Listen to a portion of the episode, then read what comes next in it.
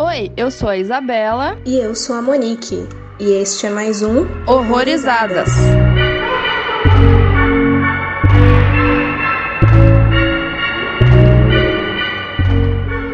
Oi, gente. Então, na- nas próximas semanas, o Horrorizadas vai estar dedicado totalmente ao cinema de terror nacional. Passarão por aqui eh, filmes e diretores que talvez você não conheça. E ele vai ser um formato um pouco diferente. É, a gente não vai dar spoiler do- dos filmes. E hoje a gente vai abrir falando de dois filmes do diretor Guto Parente. É, o Guto Parente é um diretor brasileiro, nascido no dia 1 de agosto de 83, em Fortaleza, no Ceará. Ele já tem seis longas no currículo e dois curtas. Mas hoje, especificamente, a gente vai falar sobre a misteriosa morte de Pérola, de 2014, que ele assinou junto com a Tiziana Augusto Lima, e o Clube dos Canibais, de 2018. E fala pra gente como você descobriu o Clube dos Canibais, então, Isa. Ó, eu não lembro direito, direito pra, ser, pra ser bem sincera. Eu acho que foi numa dessas pesquisas aí de, de filme nacional brasileiro que eu, que eu fiz na época, assim, porque eu assisti bem na época que ele saiu. E então é, foi, foi meio que pesquisando mesmo. Aí eu gostei muito. Depois eu, eu até falei sobre ele na minha página lá de filmes. E foi assim, né? A misteriosa morte de Pérola eu, eu conheci por você mesmo, você que comentou. É, então, você tinha me falado do Clube dos Canibais, aí eu gostei, tipo, assisti, gostei bastante, e eu fui atrás da, da filmografia dele, né? Aí a misteriosa morte de Pérola foi o que meio que me chamou a atenção, assim, logo de início, assim, pelo pôster. Aí a gente foi atrás e foi isso. Exatamente. E eu acho que os episódios dessa, desses especiais aí vão ficar um pouquinho mais curto, né? Já que a gente não vai aprofundar tanto. Até porque algum desses filmes que a gente vai falar que nem são, nem tiveram assim de fácil acesso, né? Então, para incentivar vocês a consumirem mais, a irem atrás, a gente também sempre vai falar em quais plataformas a gente assistiu, alugou e tudo mais. Mas é isso. Consumam cinema brasileiro e podem ficar tranquilos que nesses quatro episódios aí não terão spoilers. E as nossas dicas vão ser bem boas, então pode ir. não precisa ficar com medo de, de assistir um filme que, sei lá, às vezes não é tão bom assim, porque infelizmente, né, o cinema nacional tem esse problema de, de preconceito, né? As pessoas ficam meio assim de assistir. Uhum. Então a gente vai tentar influenciar vocês a assistir. E às vezes de, de ter preconceito com o cinema nacional, sendo que aceita umas bombas, tipo, americana pior do que qualquer coisa que tem aqui, né? Mas tudo bem, vamos. Sim. É, então, galera, vamos começar falando um pouco da misteriosa morte de Pérola, então. É, ele se divide em duas partes, Fantasma da Solidão e As Dobras da Morte. Meio que dois capítulos, digamos assim, né? E a história basicamente é assim, a Pérola é uma mulher que ela se muda para uma pequena cidade na França para estudar em uma escola de arte. Aí ela vive sozinha num antigo apartamento, que ele é bem sombrio, assim, tem um aspecto bem sombrio. Só que ela tá sozinha lá, ela não tá, o namorado não se sabe se é ex ou se é atual, né? Não fica muito claro. Aí ela, ao, ao longo do tempo, ela vai sendo tomada pelo medo e pela nostalgia. Daí ela começa a, a confundir o que, que é realidade e o que, que é fantasia naquele lugar que ela tá. E assim ela acaba morrendo de, de condições misteriosas. Né? Isso não é um spoiler, porque é o nome do, do filme, né? Enfim. Então, tipo, não. É, pode entrar aí na lista de, de filmes que dão spoiler no título. Exatamente. É, a questão é saber o que aconteceu com ela. É, essa é, o, é a pira do filme. Uhum. E aí, assim, esse filme é. A gente fala que é BR, porque, no caso, a Pérola é interpretada pela Tiziana, e que assina o, o filme que roteirizou, dirigiu, editou, fotografou tudo mais, junto com o Guto, né? Os dois são brasileiros, mas na real eles realmente estavam na França, e o filme, inclusive, foi filmado no apartamento deles. Foi gravado numa cidade que eu não vou falar o nome, porque eu não sei falar francês. E uma das coisas que, ele, que eles sentiram bastante foi num contraste, porque antes eles moravam em Fortaleza, né? E quando eles foram para esse interior francês, eles notaram assim uma ausência, um contraste absurdo do som ambiente, e isso meio que foi foi gerando quase que uma sementinha assim de ideia ideia, sabe? Uhum. E isso também entra em aspectos técnicos, uma vez que a maioria dos sons que a gente ouve no, no filme não são de, de som ambiente, nem de diálogo, nem nada. Tipo, é bem mudo. Na verdade, não tem diálogo nenhum, né? Só tem algumas frases meio soltas, assim, mas a, a trama te prende por qualquer forma, porque você fica curioso ali pro que, que vai acontecer. É, acho que a parte de diálogo é mais quando ela tá na sala de aula, né, escutando o que o professor tá falando. Eu não lembro de nada mais que, que isso. É, tipo, e essa ausência de som, ela é interessante porque eu, eu acho legal quando você usa o som da maneira certa para criar o clima e tudo mais. Só que nesse filme, eu gostei que eles não utilizaram esses recursos de som para assustar a gente, né? Tem umas cenas ali que tem um certo uma certa tensão e que aparecem coisas assim que poderiam causar um jump scare, um negócio falso assim, aquele negócio momentâneo que você leva aquele sustinho e, e pronto e esquece depois, sabe? Então, é, ficou um negócio muito mais sinistro porque você meio que entra junto no apartamento com ela assim e vê que, assim, que ela meio que sente o que ela tá sentindo ali, né, nesse, nesse isolamento, nessa solidão assim. Uhum. E durante esse primeiro essa primeira parte do filme, né, no caso os fantasmas da solidão, eu me peguei pensando assim de supondo que eu passasse o dia inteiro assim sozinha numa cidade teoricamente desconhecida, assim, o que, que eu ia ficar fazendo a porra do dia inteiro, sabe? Tudo bem que às vezes você, vai encontrar umas pessoas, mas você deve ficar assim bem noiada, eu acho, um pouco em determinado ponto. É, eu acho que assim, é... se fosse eu, eu, ia, eu ia querer turistar a cidade inteira. Porra, eu tô na, na porra da Europa, tá ligado? Bora, bora viajar, bora, sei lá, ir pra uma outra cidade ou fazer outras coisas, né? Mas assim, talvez uma, caracter, uma das características da Pérola era de ser uma pessoa reclusa, antissocial, não, ou até poderia ter algum tipo de, de depressão, sei lá, e não ter, não ter vontade de fazer nada, né? Não, não, não, se aprofunda muito nisso, mas ela, ela é meio tomada pela, pela rotina, né? Ela todo dia faz sempre as mesmas coisas e você fica ali pensando, né? Que chato, né?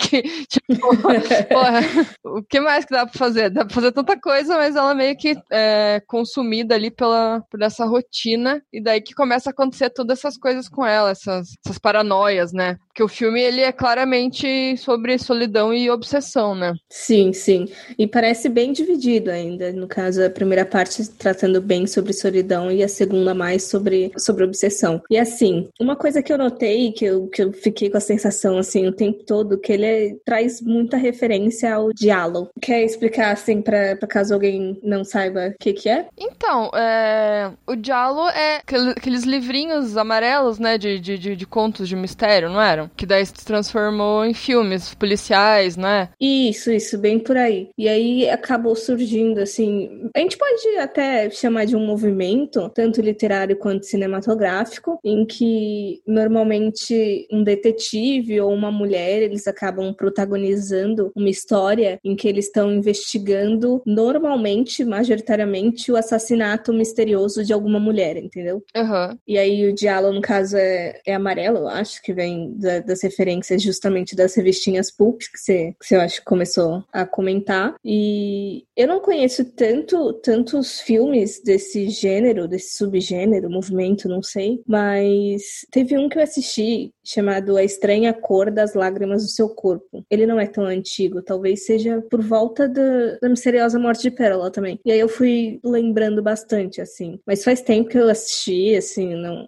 não tô falando que tenha sido uma influência direta nem nada, mas caso você assista a Misteriosa Morte de Pérola e tenha gostado dessa vibe, fica aí uma outra recomendação. Isso mesmo. E eu, eu assim, é, não é diálogo o que eu vou falar, mas eu já assisti aquele filme do Polanski, é, Repulsa ao Sexo, que, é da, que faz parte da trilogia dos apartamentos. E, e, eu achei bem assim, é, eu achei semelhante, né, pela questão do isolamento, da, das paranoias da, da Pérola e da, da, das alucinações que ela tem, que a personagem do filme, que eu não vou lembrar o nome dela, a personagem principal do filme do, do Repulso ao Sexo, ela é totalmente isolada também. Mas nesse filme é totalmente diferente, né? Tem, ela tem uma interação, mas eu, eu, eu achei assim, isso meio semelhante, né? De ser abordado o isolamento, a obsessão, as alucinações. Claro que vai para um caminho bem diferente. Mas eu, eu, gost... eu achei que essa comparação até que é, é interessante, assim, pro filme. Eu não, não assisti ainda. É, esses três filmes, é, é o Repulso ao Sexo, o Bebê de Rosemary e O Inquilino. É, são filmes que retratam essa, essa questão da, da obsessão e solidão dos, dos protagonistas. E só para finalizar, então, caso vocês tenham gostado da sinopse desse filme, fiquem sabendo que ele está disponível para alugar no site da Embaúba Filmes. Vai acabar te redirecionando para o Vimeo, mas lá a gente vai deixar o, o link aí no post. E foi por 2 dólares, que na conversão, você lembra quando que acabou ficando, Isa, não? Não, não deu nem 10 reais, deu quase 10 reais, né? Porque o dólar tava 4,90 e poucos, então, tipo, 10. Depende da cotação aí. é, e fica disponível por 72 horas o filme para você assistir. Uhum, então dá para assistir, reassistir e assistir mais uma vez. É, e não sai caro, né? Se caso você não goste, 10 reais, assim, não é uma coisa tão absurda de. Mas eu acho que você vai tirar alguma coisa legal, assim, não é. É um filme bem diferente, né? É um filme, assim, como a gente, como a gente falou, bem silencioso, bem sem diálogo, mas a parte 2 já dá uma mudada, né? Já, já tem uns um, um sons estranhos. é um negócio, assim, até que incomoda um pouco. Mas, cara, eu achei muito. Eu, até, eu achei bem original esse filme. Eu acho que vai impressionar bastante gente, sim. Sim, eu tava. Eu não tava esperando o que ele foi. E eu me surpreendi positivamente, no caso. Bem isso. A sua intenção, a sua intuição estava certa da gente falar sobre ele. tava.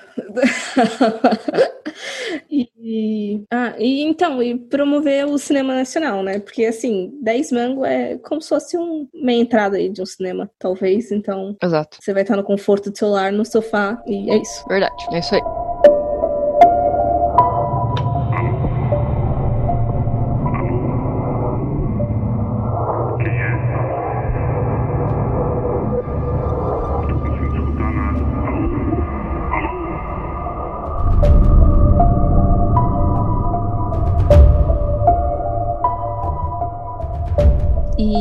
Próximo filme, então, como a gente falou no início, O Clube dos Canibais. Ele já é um filme de 2018, que foi super elogiado em festivais internacionais. Dentre os principais que a gente pode citar tem o Rotterdam, na Holanda, e o Bafik, na Argentina. E é um longa-metragem, apesar de, de parecer meio curto, visto que ele só tem 80 minutos. Bom, é, o Otávio e a Ajuda, eles são um casal da elite brasileira que gostam de comer carne humana. Tipo, bem, bem básico, assim. é, o Otávio faz parte de um clube bem restrito e secreto, um clube que só tem homens. E nesse clube eles também têm esse hábito do canibalismo. Aí a Gilda descobre um segredo de um membro importante do clube e isso acaba prejudicando a vida do casal, porque eles se sentem ameaçados, porque é um segredo, assim, bem complicado de lidar, assim. Chocante. É, exatamente. E assim, a Gilda, ela claramente se incomoda com a participação do Otávio nesse tal clube secreto, porque ela não pode participar, por ser mulher. É muito clube do bolinha, assim. E isso acaba trazendo muita discussão dentro do casamento. E assim, não sei vocês, mas eu fiquei muito com a vibe de que, tipo, a Gilda e o Otávio, eles são meio aquele casal que nem a gente falou do Long Weekend, sabe? Aham. Uhum. Tipo, eles se odeiam, mas estão tão acostumados a ficar juntos. Pelo status social, né? É. Talvez aqui eles até tenham, assim, mais em comum. Até pela porra do canibalismo, né? Mas é, é meio complicado esse relacionamento deles. É, eu não sei se. É, eu acho que é mais uma relação de amor e ódio, mais até do que o Long Weekend, porque no, no Long Weekend eles realmente não, não, não tinham mais nada que ligava eles, né? E no, e no, no, no caso do, do, do Clube dos Canibais, eles, eles têm essa, essa ligação do canibalismo e essa cumplicidade em fazer essas coisas estranhas. Porque, tipo, é um relacionamento totalmente fora do padrão, porque eles. É, porque envolve traição, enfim. E aquela coisa de do cara gostar de ver a mulher dele transando com outro homem, que eu esqueci o nome. É cookie, não sei o que, enfim. É, então é complicado, porque, tipo, é, eles são totalmente hipócritas nessa questão, porque eles têm toda aquela coisa de pregar os costumes, os valores de família, mas, né, na realidade não rola nada disso, né? É um bando de burguês safado. É, tipo isso. e, assim, esse filme é extremamente político, assim, o que eu achei mais interessante foi toda essa diferenciação desse filme pro anterior anterior que a gente estava falando. Uhum. Eu não consigo notar nada em comum entre esses dois filmes. Tem que mesmo. eu até acho super interessante, assim, parabenização pro Guto, porque, caralho, ele conseguiu fazer coisas boas, assim, muito diferentes. Opostos, né? Tipo, não, realmente não tem nada a ver. É. É um filme recheado de críticas sociais, né? É, críticas a, a, ao sistema político do Brasil, a nossa, a nossa sociedade que, que explora os pobres, né? E, enfim. É, e nesse filme fica bem claro a maneira que eles são explorados, porque, tipo, o Otávio e a Ajuda, eles têm o costume de comer os funcionários. Então, assim, tem esse negócio do. É, que eles fazem parte de uma elite predadora, né? Que no caso, o rico se alimentando dos pobres, que são os verdadeiros explorados nesse filme. Uhum. Então, nessa questão do, do, canibalismo no filme, ele consegue, ao mesmo tempo que ele, é, ele tem cenas trash e gore muito bem feitas, que já vou parabenizar aqui o trabalho do, do Rodrigo Aragão, foi responsável. Ele também é diretor, inclusive, mas aí ele tá no, nos efeitos especiais. É, ele, esse filme consegue ser requintado ao mesmo tempo. Ele tem aquela coisa de, de sujar as mãos ali com, com, com o sangue todo, mas daí tem aquele contraste do, da galera toda fina, sentando na, numa mesa chique, cheio de coisas bonitas e aqueles alimentos lindos, maravilhosos, mas que na verdade é carne humana. E a galera tá comendo ali como se fosse o Hannibal, assim, comendo aquela coisa super fina, assim.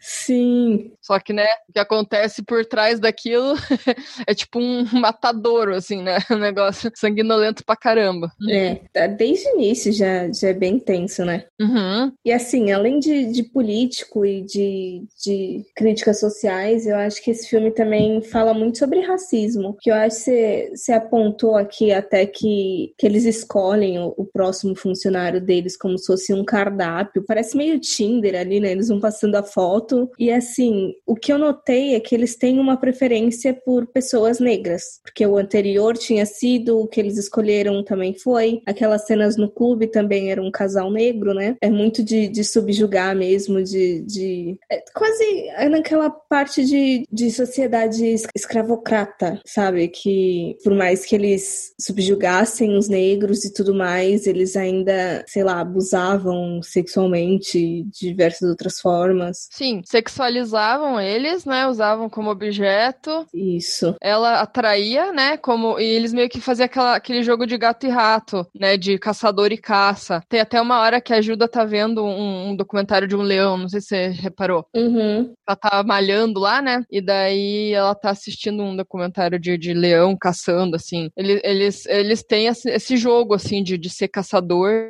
e caçar, assim, no caso, as, entre aspas, presas deles. E aquela parte do, do, do RH que você estava comentando, né? É, quando eles começam a ver os caras, eu achei muito desnecessário é, os caras sem roupa, tipo, ser só de cueca. Pra quê, sabe? Ah, quero saber o porte físico dele, porque, sei lá, tipo, não precisava estar tá sem roupa, sabe? E daí, realmente, eles passam um monte de cara branco e quando chega no, no, no preto, eles já, nossa, quero. Sabe assim? Eles olham, tipo, nossa. Sim. Tipo, parece delicioso, sabe? Assim, parece um negócio muito cardápio mesmo. Sim, é tenso. E, e é aquela coisa também, porque, tipo, a gente estranhou a situação. Se fosse na vida real, assim, se fosse na vida real, não. Mas em condições normais, isso seria extremamente problemático, né? Mas ali, como era gente branca rica, eles tinham poder o suficiente para fazer as pessoas sujeitarem a, a, qualquer coisa. Ah, sim, é muito isso. E, e, outra coisa da cena de RH, que, que é aquela coisa clássica, né, do, da empresa de RH. Aquelas perguntas, aquela pessoa que não tá nem aí aí porque o que outra pessoa tá falando, só tá ali preenchendo os dados e tipo, ai, vamos entrar em contato, tipo, uma coisa bem blé, assim, tipo,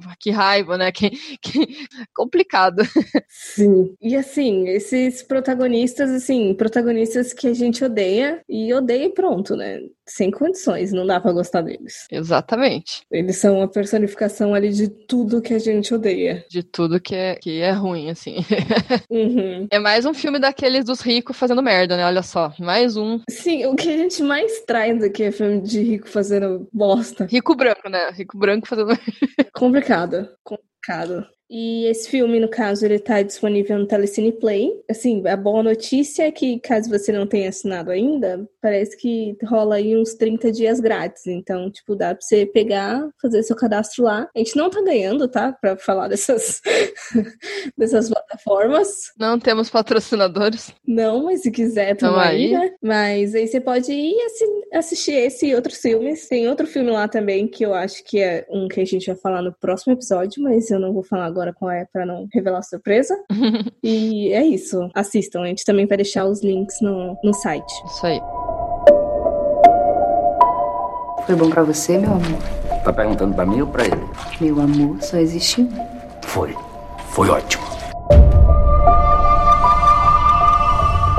Considerações finais, então? Vamos. O que, que você achou de Guto Parente, Isa? Olha, eu gostei muito. Como eu não conhecia a misteriosa morte de Pérola, só conhecia o trabalho dele em Clube dos Canibais, eu percebi que ele é um cara muito versátil, né? Ele consegue explorar muito bem coisas totalmente distintas e fazer um negócio bom, assim, né? Uns, uns filmes com toques bem originais. Sim, o, o, o Clube dos Canibais, eu acho que não vai tanto pro original nessa parte, né? Essa temática, mas mas ele mistura, né, as críticas sociais com o canibalismo, então fica um negócio ali muito bacana. Eu gostei muito dos dois filmes. Acho que vale muito a pena. Uhum. É, eu acho que versatilidade é, é, uma palavra que define bem. E eu quero muito acompanhar os outros trabalhos dele. Eu já tava atrás, eu acho, de Inferninho. Sim, esse aí deve outro, ser da hora. E tem outro também que eu acho que é o nome de um cara, mas eu não vou lembrar agora, que eu também já, já vou atrás, que eu me interessei. E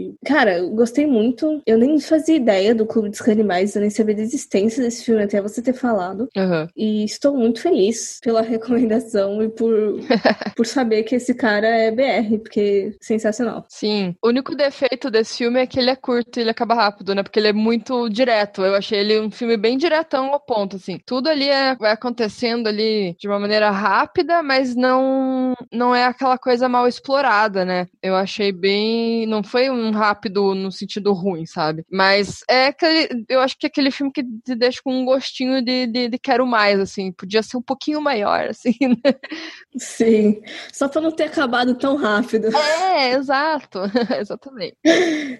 Sim, é muito bom. E. Ah, e uma coisa que eu acho que eu não falei lá no início: assistam A Misteriosa Morte de Pérola até o final, porque tem umas ceninhas extras ali no final. E outra coisa também é que tem. Você viu que tem uma relação de, das obras que aparecem, né? Hum, eu vi. E daí é interessante, talvez, pesquisar essas obras depois, para quem sabe, simbolismos aí. E A Misteriosa Morte de Pérola, eu achei que foi um filme muito bem aproveitado pra ter um pouco recurso, né? Tipo, um apartamento. E é isso. E acabou. O que fazer num apartamento, entendeu? Tá que era um apartamento bem diferente, assim, né? Bem. Dava pra tirar algumas coisas dele, assim. Eu gostei bastante do apartamento, achei bem da hora, assim. É, eu achei que ele foi muito bem, bem explorado pelo pouco que eles tinham, assim, pelo, pelo recurso. Que, até porque os dois fizeram tudo, né? Como você comentou. Eles têm, eles têm uma cena que, que, é, que é externa ali, que é na, na sala de aula, mas deve ser no. O Guto deve ter usado a própria aula de mestrado dele dele, né? Que acho que ele tava fazendo. Sim. Mestrado na, na França nessa época, né? Ele deve ter usado ali de boas, assim, ó. Me empresta aí um, um pouco aí do tempo. Sei lá.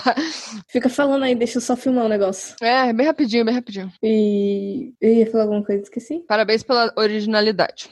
sim, sim, parabéns, assim, pela, pelo ótimo aproveitamento de recurso e sensacional. Vamos acompanhá-lo. Sim. Eu admiro muito o diretor que consegue fazer, trabalhar com pouco orçamento e, e fazer coisa boa. Porque isso significa que ele é, é uma pessoa criativa, não vai no, no óbvio. Mas eu só fico triste, assim, se for desses diretores que a gente vê que tem potencial, mas aí não, nunca consegue financiamento para alguma coisa maior, sabe? Não que as obras dele agora não sejam boas, tipo, são sensacionais.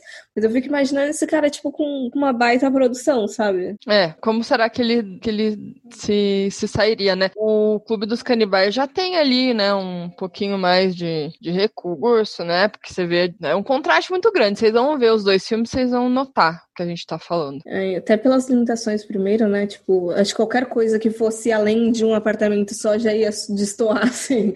É, exatamente. Mas a gente consegue notar mesmo bastante elevação, assim, não, nesse aspecto. Uhum. Mas então acho que é isso. Vão atrás dos filmes, assistam aos dois e aos seis, aos oito, se for contar os curtas, né? É, consumam mais cinema brasileiro, que esse é o nosso objetivo agora com esses quatro episódios especiais aí aí. E até o próximo episódio, então. É isso, galera. É, fiquem ligados que os próximos três episódios, além desse, vão estar bem legais, bem especiais. Não vai dar para falar de todos os filmes que a gente queria, mas a gente vai, vai postar em paralelo sobre outros filmes que a gente não vai falar no podcast. Também, então, fiquem ligados lá no blog, que vai sair coisas legais também. Sim, o blog é horrorizadas.com/blog. É, agora ele faz parte lá, né, do, do site. E vocês também podem saber das novidades e tudo mais nas nossas redes sociais, no Instagram e Facebook Horrorizadas Podcast e no Twitter Horrorizadas PC. Sigam a gente, comentem o que vocês estão achando e tudo mais. E é isso. Até o próximo episódio. Até o próximo, galera. Valeu!